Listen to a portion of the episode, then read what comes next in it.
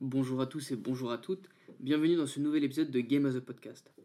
Alors pour ceux qui ne le savent pas, Game as a Podcast c'est une émission de jeux vidéo euh, dans laquelle je discute de l'industrie, de- des entreprises, euh, des éditeurs, des constructeurs, euh, mais des développeurs aussi qui façonnent l'industrie du jeu vidéo.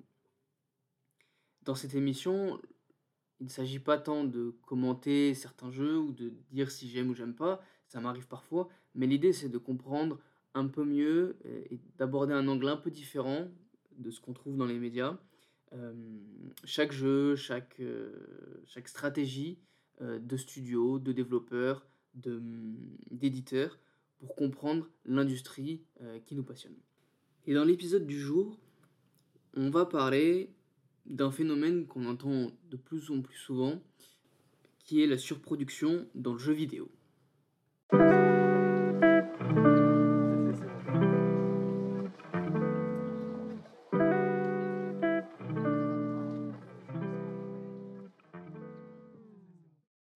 y a quelque temps, dans mon fil YouTube, je suis tombé sur une vidéo d'Arte intitulée Y a-t-il trop de jeux vidéo?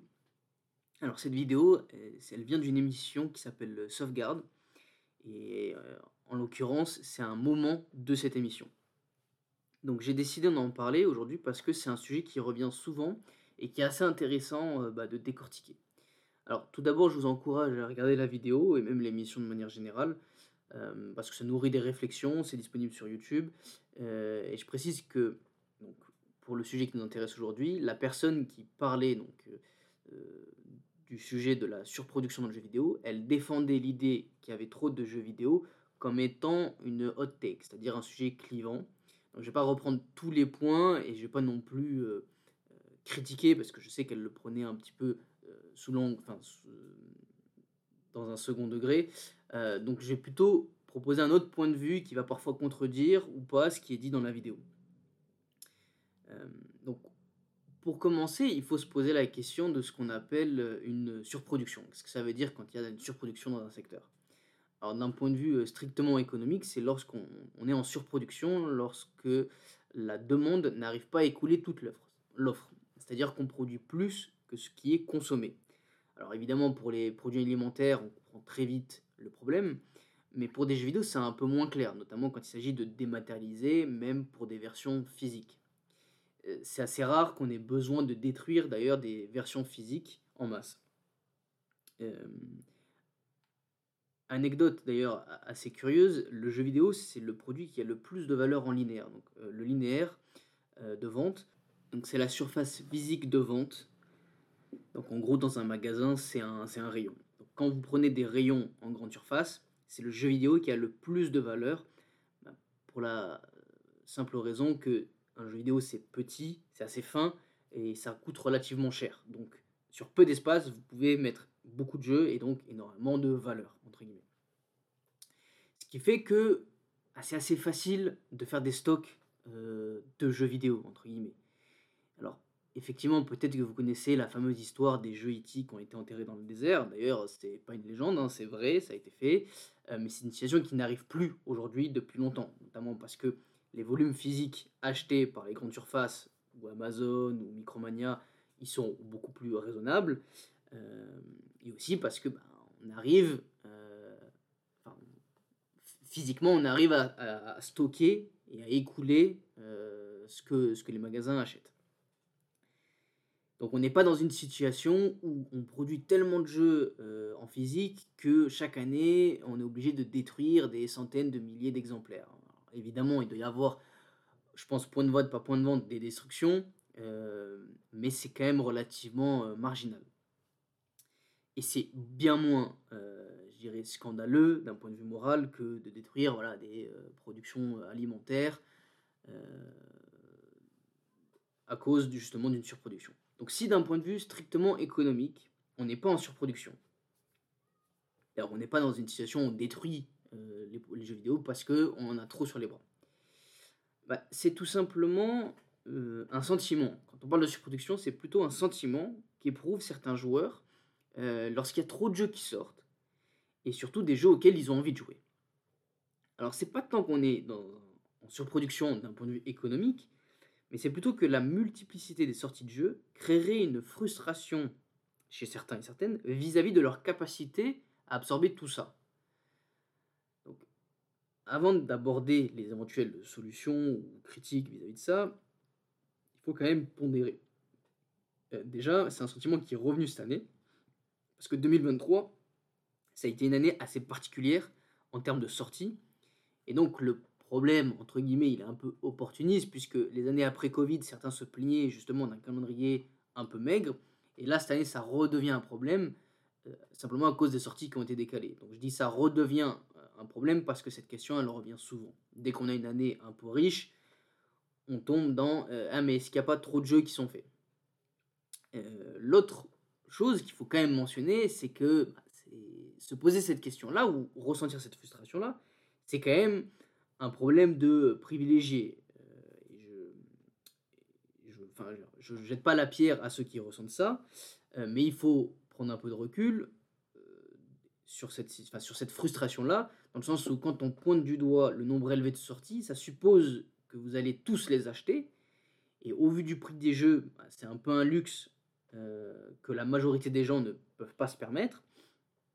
J'ai pas réussi à retrouver le chiffre exact, mais dans mes souvenirs, en moyenne, la, grande majorité des joueurs et joueuses achètent moins de 4 jeux par an. Euh, donc pour certains, si on dit bah, il y a 4 gros jeux, vraiment 4 jeux incontournables qui sortent cette année, bah, ils vont trouver que c'est une année un peu maigre. Sauf que dans les cas, dans, dans les faits, on se rend compte que les gens achètent moins de 4 jeux par an. Et d'ailleurs, d'après Statista, le deuxième critère qui pousse à l'achat euh, d'un jeu, c'est la promotion sur le prix. C'est-à-dire que les gens achètent. la deuxième raison qui explique pourquoi telle ou telle personne achète un jeu, bah, c'est simplement que le jeu était en promotion et que la promotion était intéressante. Donc on voit que les gens dans la majorité ont des dépenses assez prudentes quand on parle de jeux vidéo, et on n'est pas du tout dans une optique où les gens achètent plein de jeux et on n'est pas n'ont pas assez de temps pour y jouer. Du moins pas en majorité. C'est-à-dire que ces gens-là qui achètent beaucoup de jeux et qui n'ont pas le temps d'y jouer à tous, ils existent, mais ils ne sont pas représentatifs de l'ensemble des joueurs et des joueuses. Et pourtant, on a des gens qui, voilà, on a, bien des gens qui sont dans cette situation-là et, et qui, vont s'exprimer sur cette frustration-là. Et en fait, pour, pour comprendre, bah, on va comprendre cette, cette, cette, partie de la population de joueurs et joueuses, on va s'exercer à une pratique très simple de marketing, c'est-à-dire qu'on va segmenter. Alors, un petit mot rapide pour ceux euh, bah, qui ne sauraient pas ce que c'est de la segmentation en marketing c'est une pratique qui vise à découper un ensemble de consommateurs en différents sous-ensembles en fonction de certains critères. Donc l'idée, c'est de, derrière de, permettre une analyse plus fine et plus euh, pertinente des profils de consommateurs. Pour vous donner un exemple, si vous prenez, je sais pas, une classe sociale, on va dire, euh, plutôt aisée, bah, peut-être que pour analyser cette population-là, ça va être pertinent de découper en fonction des hommes et des femmes, pour expliquer certains euh, comportements. Peut-être que ça va pas être pertinent et vous allez devoir choisir autre chose. Peut-être que le revenu, c'est pas pertinent. En tout cas, pour établir des segments, vous allez mettre euh, en évidence un certain nombre de critères qui vont vous permettre en fait bah, de regrouper certains consommateurs et de les isoler par rapport à d'autres. Euh, c'est fondamental avant de parler de surproduction ou de sentiment de surproduction dans le jeu vidéo, d'avoir cette idée de segmentation en tête. Pourquoi? Parce qu'on comprend, avec ce qui vient d'être dit, que ce sentiment de surproduction, il ne concerne pas tout le monde. Euh, et derrière, il, il faut au moins deux conditions, je dirais, pour être frustré par tant de sorties. Première chose, c'est avoir les moyens financiers de pouvoir acheter tous ces jeux. Et deux, manquer de temps. Une fois qu'on établit ces deux conditions-là, on se pose la question bah, des joueurs qui sont euh, concernés donc, euh, par, cette, par ces conditions-là, donc qui sont les joueurs qui ont les moyens et qui manquent de temps, bah, on peut supposer que ce sont des joueurs et des joueuses qui sont dans la vie active, qui sont peut-être parents, euh, et qui jouent sur plusieurs supports. La question des supports, elle est importante, parce que si vous possédez un certain nombre de consoles ou de hardware, bah, plus vous allez être concerné, visé par les sorties de jeux, si à l'inverse, vous ne jouez que sur PC euh, ou que sur Switch par exemple, bah, les sorties sur PlayStation 5 par exemple, les exclusivités vont pas vous concerner. Donc vous pourrez peut-être moins ressentir cette frustration de ne pas avoir le temps de jouer à tout. Et si on reprend les études du sel, euh, donc le sel c'est euh, syndicat du jeu vidéo, on voit que la moyenne d'âge du joueur, de jeu, enfin, du joueur et des joueuses de jeux vidéo, c'est 40 ans. Donc si par exemple on prend ce, repère-là, bah, du point de vue d'un joueur de 40 ans, effectivement, il a sûrement les moyens de s'acheter tous les jeux qui lui font envie dans l'année, mais son travail, mais sa vie de famille font qu'il a forcément moins le temps de jouer. Mais si on se place par exemple du point de vue d'un étudiant, bah, lui, ce qui va peut-être lui faire défaut, c'est pas tant le temps, mais c'est plutôt l'argent. Et donc le nombre de sorties va pas certainement le frustrer parce que de toute façon, il a malheureusement pas les moyens. Donc on pourrait se dire que la critique du nombre de sorties, c'est juste l'expression d'une frustration d'une partie des joueurs. il y a une traduction marketing qui est très simple, qui est de dire, si je suis un éditeur ou un studio et que je veux cibler ce genre de profil, bah, je dois faire un jeu court, car un jeu long, ça va certainement euh, faire fuir mes joueurs, parce qu'ils ont peur de ne pas avoir le temps d'aller au bout il y aura tout un tas de contraintes qui s'ajoutent à cela, hein, c'est pas aussi simple, mais c'est déjà un premier enseignement, et d'ailleurs on voit que parmi les solutions face à cette surproduction, beaucoup de ces personnes demandent justement des jeux plus courts. Mais ce qui est intéressant euh, dans ce sentiment de frustration, c'est aussi de voir la manière dont les gens y répondent. Donc là, je vais un peu plus réagir à ce qui a été dit dans l'émission, et on va, euh, reprendre certains points. Donc on a plusieurs solutions qui reviennent de la part de cette partie de la population de joueurs, qui est de dire, ben, s'il y a trop de jeux, il faut faire euh, moins de jeux, ou il faut faire des jeux plus courts. Et dans les deux cas, je trouve que c'est une solution un peu simpliste. Pour la première, donc, si on trouve qu'il y a trop de jeux, ben, simplement il faut en faire moins. Donc, pour cela, on va regarder les chiffres. D'ailleurs, dans l'émission, il les donne aussi. Hein. Donc en 2023, on a eu un record de presque 15 000 jeux sortis sur l'année. Donc c'est un record. On n'a jamais eu autant de jeux, 15 000 jeux, alors qu'il y a 10 ans, on avait moins de 600 jeux euh, dans l'année d'après Statista. Donc on voit déjà qu'il y a une progression qui est spectaculaire, hein. on passe de 600 à 15 000 en 10 ans, et la lecture de se dire, ah bah oui, on fait euh, beaucoup de jeux, on a fait beaucoup plus. Sauf que euh, si on se place donc en 2013, donc il y a 10 ans, 600 jeux par an, c'est déjà bien plus que ce qu'on peut absorber en termes de temps. C'est deux jeux par jour, typiquement, à peu près. Euh, donc, on n'a jamais été dans une situation où on pouvait jouer à tout. Euh, donc, cette question de la surproduction, elle n'est pas nouvelle. Alors, on peut dire, ouais, 15 000, c'est encore plus. Euh, mais 600, c'était déjà impossible. Et je vais faire un parallèle avec le cinéma, d'ailleurs.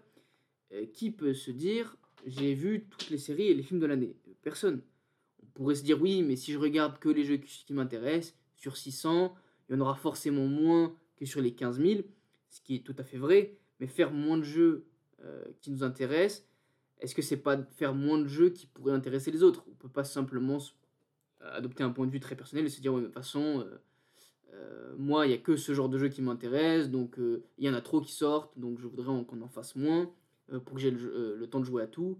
Euh, oui, mais si on n'est pas concerné par ce genre-là, on n'aime pas, bah, l'argument il est un peu, il est un peu bancal. Donc l'autre, point sur cette production-là, c'est qui décide de ce qu'on doit moins faire? Euh, à partir de là, si on dit euh, oui, effectivement, il y a trop d'indés, trop de jeux indés qui sortent, parce que dans les 15 000, on se rend compte que effectivement, c'est pas 15 000 AAA mais qui va décider de d'empêcher, entre guillemets, les 10-12 000 jeux indépendants qui font très peu de ventes euh, de sortir? Là, c'est une question euh, de législation, et enfin même plutôt d'autorité. Euh, ok, on fait, on fait moins de jeux, mais qui décide de quotas, de quels jeux doivent sortir ou pas? On voit bien que dans l'absolu, on peut pas faire moins de jeux, sauf si on est dans une dictature à l'image de la Chine, voilà, qui régule le nombre de jeux sur le marché, sauf que c'est pas vraiment souhaitable, et d'ailleurs, même en Chine, toutes les entreprises critiquent, enfin les joueurs évidemment, et les entreprises critiquent euh, cette régulation très forte de la Chine, parce que ça empêche en fait bah, d'avoir une plus grande variété, ça les empêche aussi de développer de nouveaux jeux, euh, et c'est très compliqué voilà, d'avoir l'approbation du gouvernement. Et bah, déjà d'un point de vue euh, légal, chez nous c'est une entrave à la liberté d'entreprendre qui est inenvisageable. Mais même si on ne se pose pas la question du comment, pourquoi on ferait ça?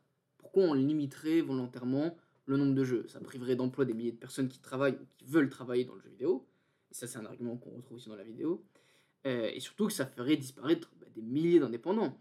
Euh, on voit parfois certaines personnes qui nous montrent que Steam est rempli de jeux indépendants qui ne vendent pas. Et c'est vrai.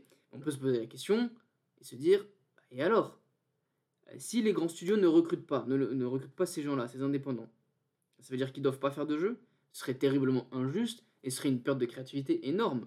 Puis pensez aussi qu'il y a énormément de personnes, euh, d'étudiants qui mettent leurs jeux aussi sur Steam, non pas pour euh, espérer en faire un hit, alors si, ça arrive tant mieux, mais aussi pour aller jusqu'au bout et de voir comment ça fonctionne, de mettre un jeu sur Steam, euh, voilà, d'aller vraiment jusqu'au bout de la création du jeu, de ne pas s'arrêter juste à de, la, production, mais aussi à de la commercialisation pour se familiariser avec les plateformes.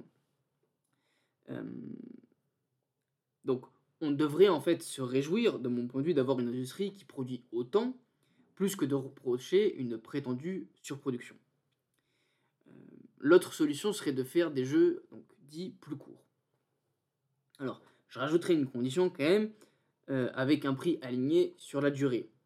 Euh, mais c'est déjà un petit peu le cas. Alors, je sais que certaines personnes vont me dire, oui, mais moi, ça ne me dérange pas de payer 70 euros pour un jeu qui dure moins de 10 heures. Bah, ça, c'est très bien si vous avez les moyens.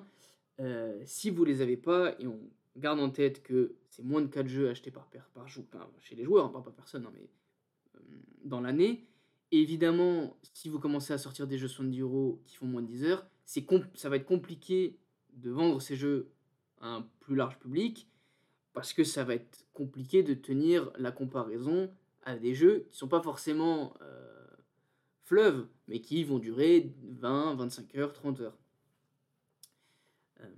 Euh, mais de toute façon, c'est vrai qu'aujourd'hui, quand on a des jeux courts, en général, le prix n'est pas à 70 euros quand on a des jeux plus courts. On le voit bien même chez parmi les grands éditeurs, hein, Assassin's Creed Mirage, qui, a été vendu comme une expérience plus courte, euh, je crois qu'à la sortie, il était à 50 euros.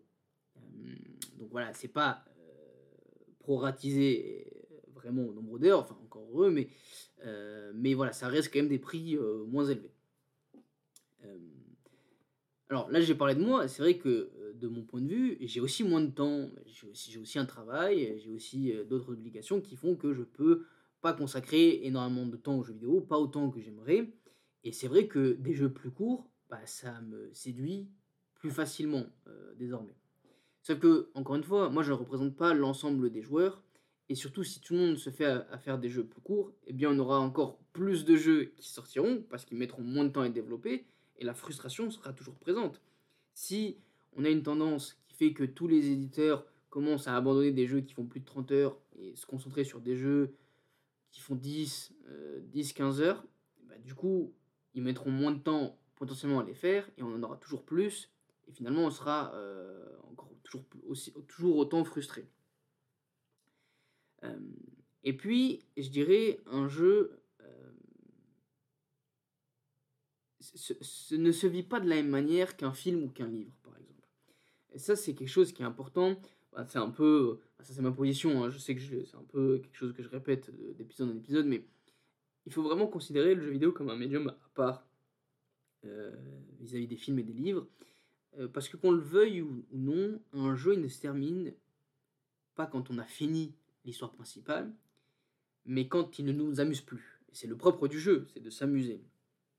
Parfois, on peut faire passer des messages, euh, nous apprendre des choses, on peut avoir des buts, euh, je dirais, un peu plus... Euh, enfin, des, buts qui sont plus secondaires et qui prennent de l'importance de plus en plus chez, certains créateurs et créatrices. Mais le propre du jeu vidéo, comme le propre du cinéma, c'est aussi de divertir. Enfin, c'est de divertir. C'est pas aussi, c'est que c'est le, le, but, c'est de divertir. Et c'est pas, pas une insulte de dire que c'est du, c'est du divertissement mais je dirais encore plus quand c'est un jeu. Un jeu, enfin, jeu vidéo, même mais c'est valable pour un jeu aussi, on ne termine que lorsqu'on ne ressent plus d'amusement euh, à le pratiquer. Euh, ce n'est pas la fin du scénario qui signe la fin du jeu. J'ai parlé d'inscription euh, dans, dans, mon précédent épisode, et j'ai considéré que j'ai fini le jeu parce que je suis allé jusqu'au crédit de fin. Mais quand on arrive au crédit de fin, on débloque un mode un peu à la Slay the Spire où on peut jouer en boucle dans un mode euh, deck building roguelite. Le jeu est court et pourtant on peut y jouer des centaines d'heures si on a envie. Si vous avez joué à Slay Spire, vous voyez forcément de quoi je parle. moi-même j'ai fini le jeu, mais ça m'a pas empêché de passer des dizaines et dizaines d'heures dessus, parce que le jeu me plaisait autant. Euh, donc même un jeu court, en fait, ça signifie pas qu'on va y jouer deux semaines et passer à autre chose. Euh, vous pouvez le faire, mais vous pouvez aussi passer plus de temps qu'un jeu supposé long. Si on regarde combien de temps ça prend pour finir ces Spire, je crois que ça va être entre 10 et 20 heures. Euh, si on regarde combien de temps on met pour finir un God of War, ça doit être autour de 30 heures. Bah, God of War, j'ai effectivement joué 30 heures. Par contre, Sales Spire, j'ai joué 70-80 heures, je crois, dessus. Et pourtant, c'est un jeu qui est plus court en théorie. Pourquoi? Parce que je me suis amusé dessus. Et ça, même si on a des jeux plus courts, même si la plupart des jeux sont à la Slay Spire, ben, tant que le jeu me plaît, enfin tant que les jeux nous plaisent, on va continuer d'y jouer. Donc la durée de vie. En fait, elle, euh, elle fonctionne que si vous considérez que le jeu vidéo c'est un peu une liste de tâches. C'est-à-dire que ah bah il y a ce jeu qu'il faut que je fasse. Bon bah ok, je le fais et je finis l'histoire principale et, et je passe à autre chose parce que je l'ai fini. Bah, tant que le jeu vous apporte des choses, il n'y a pas de raison d'arrêter. Enfin, tant que vous aimez passer, tant que vous aimez passer du temps sur un jeu, il n'y a pas de raison à s'arrêter, même si la durée de vie est plutôt euh, est supposée plus courte. J'ajoute une autre couche aussi sur la durée des jeux.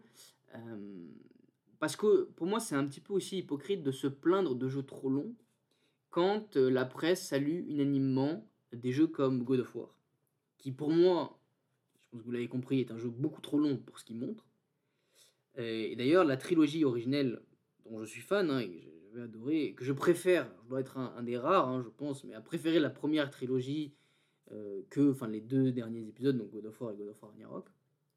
Euh, mais à l'époque, il faut savoir que c'était reproché quand God of War 3 sort et qui dure, euh, je crois qu'il dure moins de 10 heures.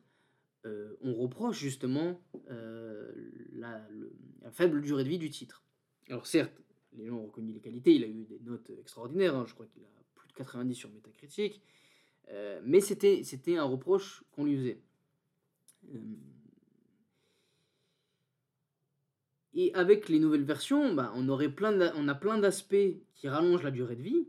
Alors certains la critiquent, euh, mais pour moi, enfin, je trouve que c'est assez. Le, nombre de personnes qui critiquent la rallonge des derniers God of War est assez mince, hein, c'est rare. on a souvent que des éloges quand on trouve ces jeux-là, alors que c'est pourtant, je trouve, une critique euh, assez importante et un défaut majeur du jeu.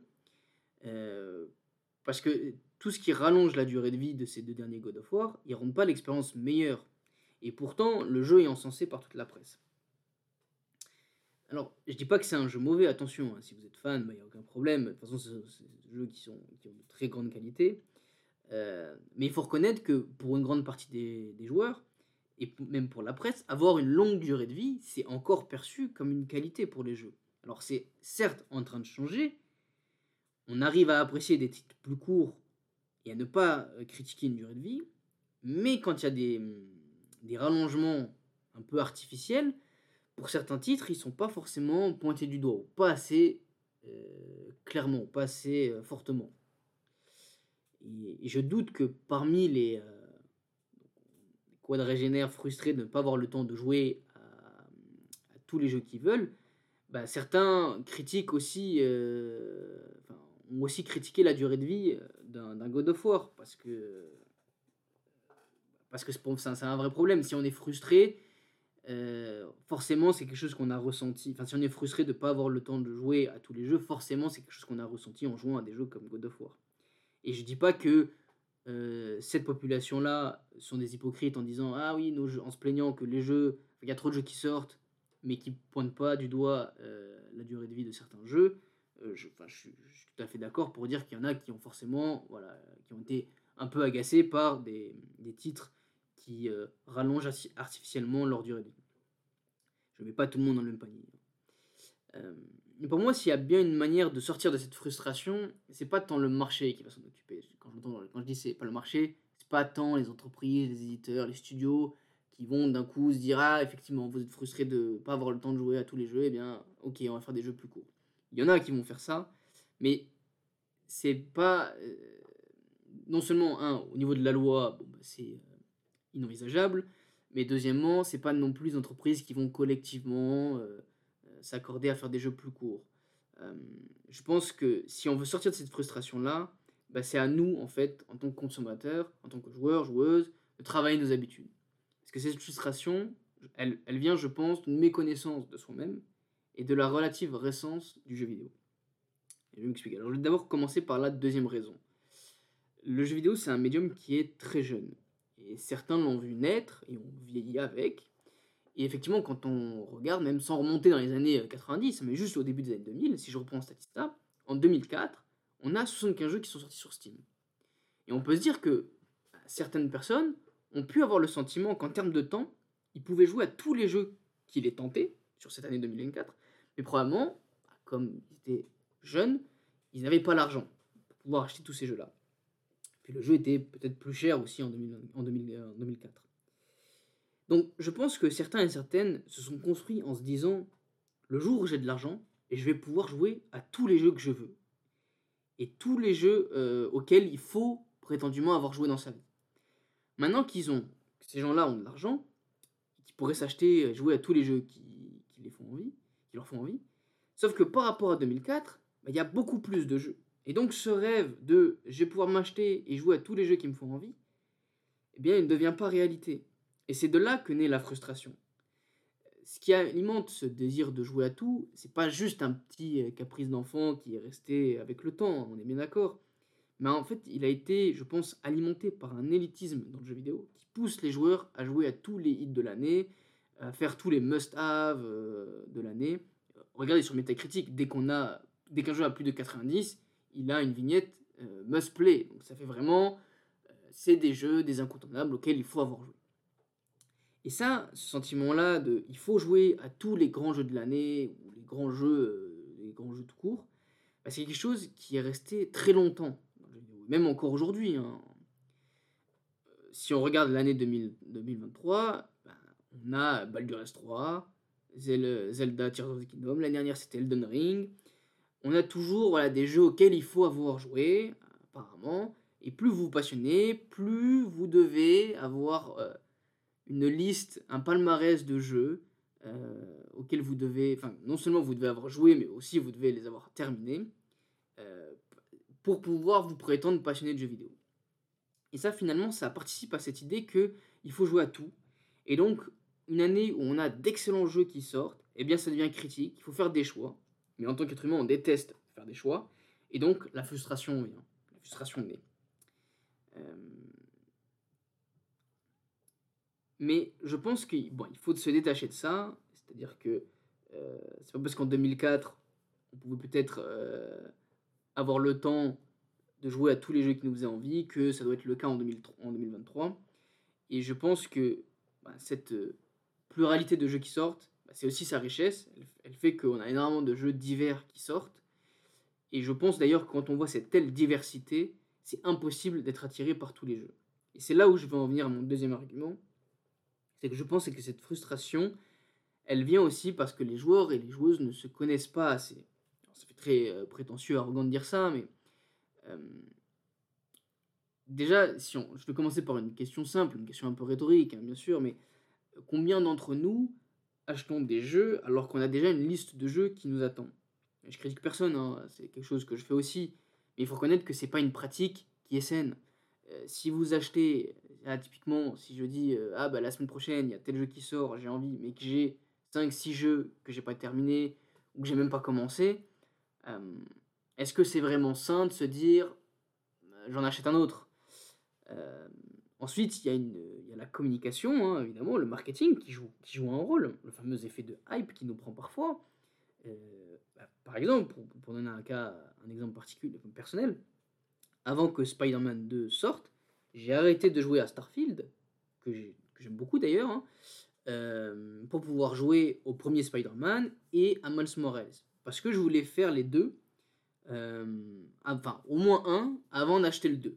Et je voulais même, je m'étais même dit, allez, je vais, je vais les finir à 100% parce que c'est des jeux quand même que j'aime bien. Et, euh, je m'étais même dit, euh, allez, pour l'occasion, je platine les deux jeux et je m'achète une PS5 édition spéciale Spider-Man parce qu'elle était magnifique. Et, et, comme ça, je suis prêt pour le 2. Mais déjà là ça commence à devenir un peu un caprice. Pourquoi? Parce que bah, j'ai déjà une PlayStation 5, quel est un peu l'intérêt d'en acheter une autre juste pour aller avoir au culot de Spider-Man euh, Même si j'aurais pu la filer à mon frère, etc. Mais on voit que déjà que c'est un peu irrationnel.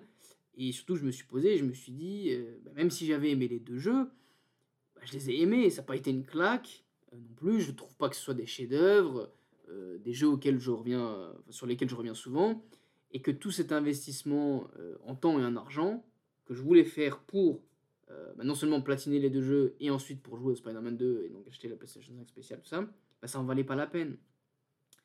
Mais c'est arrivé parce que je sais que euh, c'est pas ce genre de jeu qui m'emballe le plus. Parce que je me connais, je sais que les jeux d'action-aventure open world, j'aime bien, mais je vais pas, voilà, euh, je dirais, consacrer énormément d'heures de jeu et énormément de temps et d'argent pour ce genre. Euh, ça m'est arrivé aussi, enfin, c'est en train de m'arriver pour, pour Dragon's Dogma 2 par exemple. Il va arriver, j'ai acheté le 1 en promo, et il m'a pas autant plu que je le pensais. Et donc, en ce moment, il y a un peu un emballement autour de Dragon's Dogma 2, qui est un peu inattendu d'ailleurs. Euh, et mais tant mieux, hein, euh, et donc, quand il comme il y a cette hype qui revient sur Dragon's Dogma 2, bon, moi en plus j'aime beaucoup les jeux de Capcom, donc je suis quand même curieux de voir s'ils ont fait, mais enfin, ce qu'ils vont faire pour le, pour le deuxième. Mais euh, en plus, les producteurs viennent de dire que c'était pas grave, il n'y a pas besoin de faire le 1 parce que euh, le héros sera amnésique, donc euh, il n'y aura pas de référence au 1. Donc vous pouvez commencer avec Dragon's Dogma 2. Sauf que donc il y a plein il y a plein d'éléments qui me font aller vers Dragon's Dogma 2 sauf que si je prends un petit peu de recul euh, si j'ai arrêté le 1 est-ce que ce serait raisonnable de prendre le 2 honnêtement non donc il faut euh, véritablement, je dirais, écouter son désir, prendre du recul sur les sorties, et naturellement, on va faire un tri sur, euh, bah, sur les sorties de jeu. Si j'ai envie vraiment d'acheter Dragon's Dogma 2, ce que je me suis dit, c'est, bah écoute, si vraiment le jeu te fait envie, t'as le 1, va jusqu'au bout, parce que je crois que j'y ai joué 5-6 euh, heures dessus. Bon, il y a pas mal de choses que j'ai pas trop compris, je trouve le jeu assez dur à prendre en main.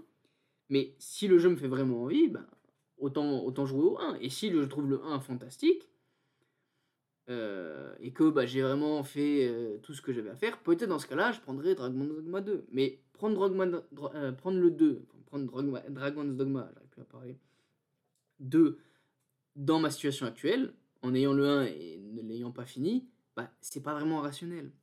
Et donc, si on est honnête avec soi-même, avec ce qu'on aime, et qu'on résiste un petit peu à la hype, parce que quand il va, peut-être quand il va sortir, il aura peut-être, euh, je sais pas, plus de 90 sur Metacritic, tout le monde dira euh, c'est un des meilleurs jeux euh, du début d'année, peut-être un GOTY, etc.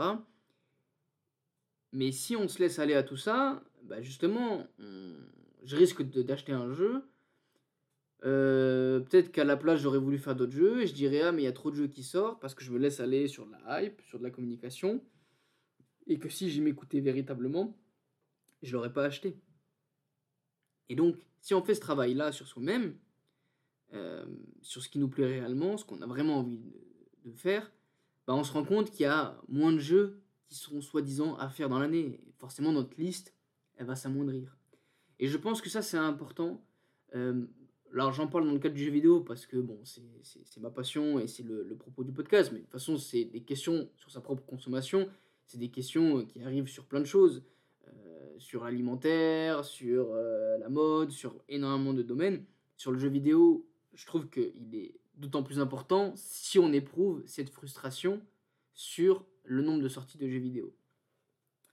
Euh, je termine sur un dernier point euh, qui, est évoqué aussi dans la vidéo, alors un peu rapidement, mais c'est normal parce qu'il y a assez peu de choses, je ne jette pas la pierre parce que de toute façon je vais aussi passer un peu rapidement dessus, qui est l'écologie c'est vrai que quand on parle de surproduction, euh, il y a un volet qui est essentiel, qui va être le volet de l'environnement, de se dire bah, si on a trop de jeux euh, et qu'on essaye de réguler ça, est-ce qu'on pourrait pas le faire?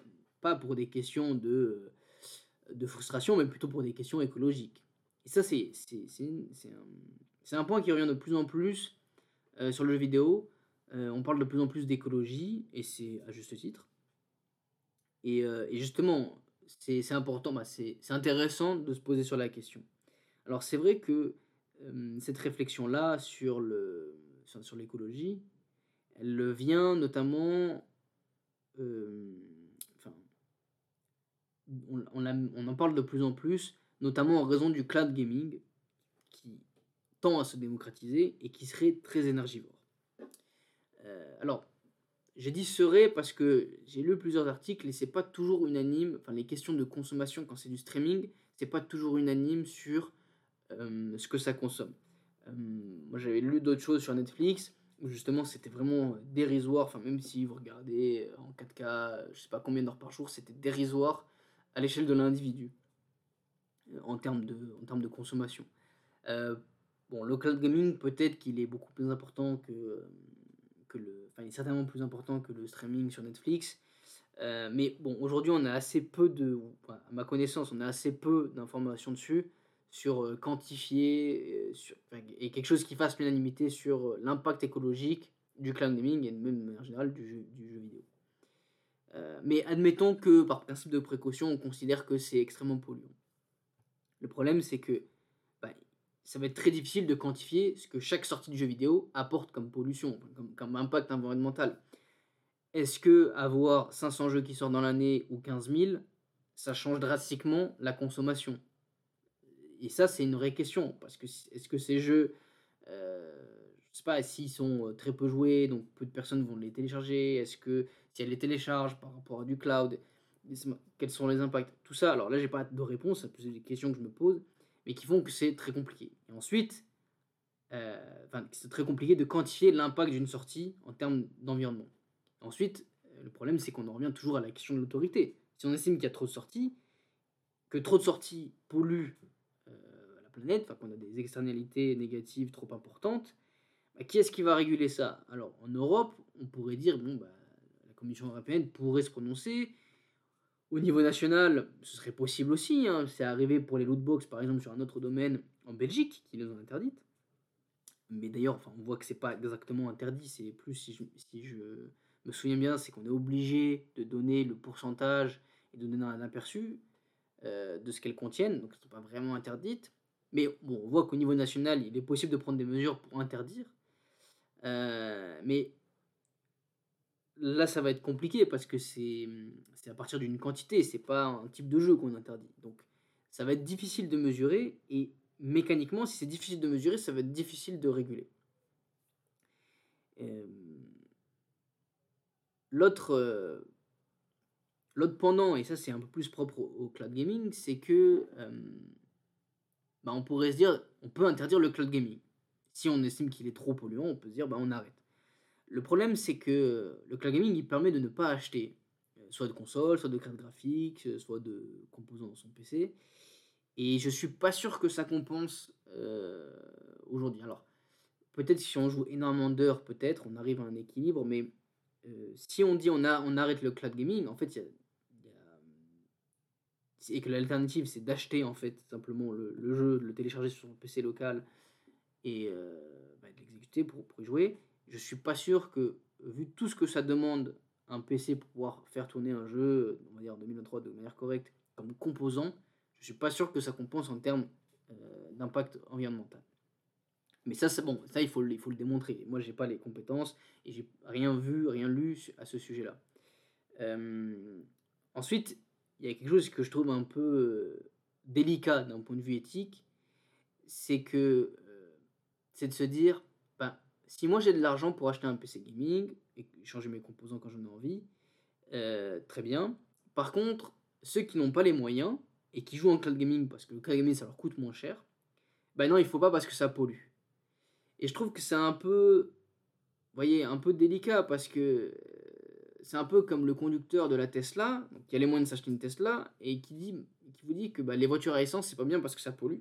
C'est vrai, cette personne-là a raison, mais en fait c'est juste que c'est aussi beaucoup plus accessible d'avoir euh, une voiture à essence aujourd'hui qu'une voiture électrique. Alors, vous allez me dire, oui, le gouvernement met en place des aides, et c'est très bien, mais c'est pour ça justement que ces aides, elles sont mises en place, parce qu'une voiture électrique neuve, par rapport à une voiture à essence neuve, ça coûte beaucoup plus cher. Et donc, pour moi, c'est un peu un privilège de riche euh, d'avoir son PC, sa carte graphique, euh, tout son setup qui permet de faire tourner tous les jeux. Mais si on en vient à dire, euh, bah non, il faut pas de cloud gaming parce que ça pollue, bah du coup, ça, revient à dire, euh, en fait, euh, le jeu vidéo, c'est déjà un, passe-temps, une passion de riche, il faut quand même le reconnaître. si en plus de ça, on commence à dire bah, toutes les, tout ce qui permet de rendre le jeu accessible, bah non, c'est interdit. Ça, comment dire Je trouve que c'est un peu délicat. Je trouve, d'un, point de vue éthique, je trouve que c'est, on va vraiment réserver ça, le jeu vidéo, la pratique jeu vidéo, à une élite. et déjà, les consoles font partie de cette démocratisation. C'est pour ça que c'est bien aussi quand, quand on compare les, machines, évidemment le PC reste le meilleur moyen de jouer aux jeux vidéo en termes de, puissance, même en termes de, jeu. d'autant plus maintenant que les exclusivités consoles arrivent sur PC. Mais un argument quand même majeur, c'est qu'une console, que soit une Switch ou même une PlayStation 5, vous l'achetez 500 euros et vous pouvez faire tourner tous les jeux que vous voulez. Un PC, euh, quand vous regardez le prix des cartes graphiques récemment, euh, c'est presque le prix de la console, c'est presque le prix de la carte graphique. Et vous avez ni écran, ni, ni PC, ni clavier, ni souris, ni quoi que ce soit pour jouer. Donc il faut avoir conscience de ça. Et, de toute façon, la stratégie de, toutes les entreprises qui proposent du cloud gaming, c'est d'être hyper accessible, notamment dans des pays où le jeu vidéo est accessible. Il euh, faut savoir que le cloud gaming, en particulier, je pense à Microsoft, la stratégie, c'est quand même de démocratiser le cloud gaming dans des pays en voie de développement, donc notamment l'Asie du Sud-Est, pour leur permettre d'accéder aux jeux vidéo. Et penser aussi une chose, c'est que si le jeu vidéo, si le jeu mobile s'est autant développé, c'est parce qu'il est gratuit. Enfin, entre guillemets, les jeux sont gratuits. Alors, on peut ne pas aimer euh, les jeux, hein, mais c'est ça aussi, c'est que si pour des raisons écologiques, on, empêche certaines personnes d'accéder aux jeux vidéo, trouve ça dommage. Après, bon, évidemment, hein, ce que entre jouer aux jeux vidéo et sauver la planète, il faut choisir. Évidemment que la planète euh, est prioritaire. On est bien d'accord. Hein. Le jeu vidéo, c'est pas non plus euh, essentiel hein, à la vie, mais euh, c'est pas vital pour s'en sortir. Mais si on en prive une partie de la population et d'un autre côté, une autre riche peut continuer à en profiter, je, enfin, éthiquement, je trouve ça injuste. Mais j'ai pas de solution à donner. Euh, si, je, referme cette parenthèse-là sur le, cloud gaming, mais sur l'impact, pour revenir sur l'impact environnemental, voilà, aujourd'hui, c'est compliqué euh, de quantifier ce qu'une sortie de jeu vidéo implique comme externalité négative sur l'environnement. Et donc, c'est compliqué d'envisager ne serait-ce qu'une régulation dans, dans, dans cette, dans cette optique-là, parce qu'on a trop peu de peu d'informations. Euh, néanmoins, une fois qu'on a dit ça, c'est pas parce que c'est compliqué qu'il faut s'arrêter là. Hein. La place de l'écologie dans la création de jeux ça prend de plus en plus de place, et c'est une bonne chose. Euh, et on voit d'ailleurs que les studios, les éditeurs euh, essayent justement de réduire leurs externalités négatives. et ça, c'est bah, quelque chose, au-delà de toute considération de surproduction, qui est tout à fait louable. Euh, donc voilà pour cet épisode sur, euh, sur la surproduction euh, de jeux vidéo. bon, j'espère que, que ça vous aura plu, j'espère que ça vous a nourri intellectuellement, ça fait très présomptueux de dire ça, mais, mais c'est le but de ce podcast, je le dis à chaque fois, mais bon, si c'est la première fois que vous l'écoutez, voilà, gardez en tête que on parle de, du jeu vidéo, on parle de l'industrie, des entreprises, des éditeurs euh, des, studios. Euh, mais l'idée, c'est derrière que voilà, ça nourrisse des réflexions, que, que ça vous fasse réfléchir à des choses, que ça vous, apprenne aussi. Hein. L'idée, c'est aussi ça, que vous appreniez des choses. Et euh, après, c'est un podcast, c'est une émission où moi je donne énormément mon avis, ce que je pense sur les choses. C'est pas non plus des vérités générales, hein, sauf comme je donne les chiffres. Bon, ça, c'est les chiffres que je trouve.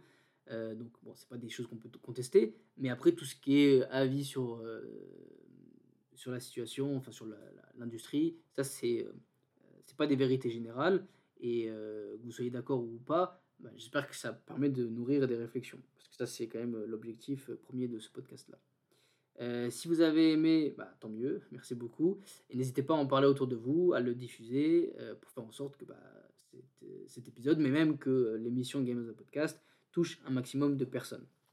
Euh, en attendant, donc, pour la prochaine fois, euh, je pense qu'on va parler euh, de Pocket Pair, qui est un studio assez méconnu japonais, notamment parce que c'est le studio qui est derrière le prochain jeu Palworld, qui va d'ailleurs sortir sur le Game Pass. Et ça, je le savais pas, donc du coup, je vais pouvoir y avoir accès. Et, et c'est un studio que je trouve assez, assez, assez intéressant d'un point de vue, je dirais, business, on va dire. Sur leur position éditoriale. Et donc, je sais pas si j'aurai le temps d'y jouer à ce Palworld. J'aimerais bien. En tout cas, je vais le tester, ce qu'il est dans le Game Pass. J'espère qu'il sera bien. Euh, en tout cas, bon, qu'il soit ou pas, euh, ce sera l'occasion d'en parler euh, dans un prochain épisode. voilà. Du coup, ben, merci d'avoir écouté, merci d'être resté jusque-là. Et puis, prenez soin de vous. Et puis, à la prochaine pour, pour un autre épisode de Game of the Podcast. Salut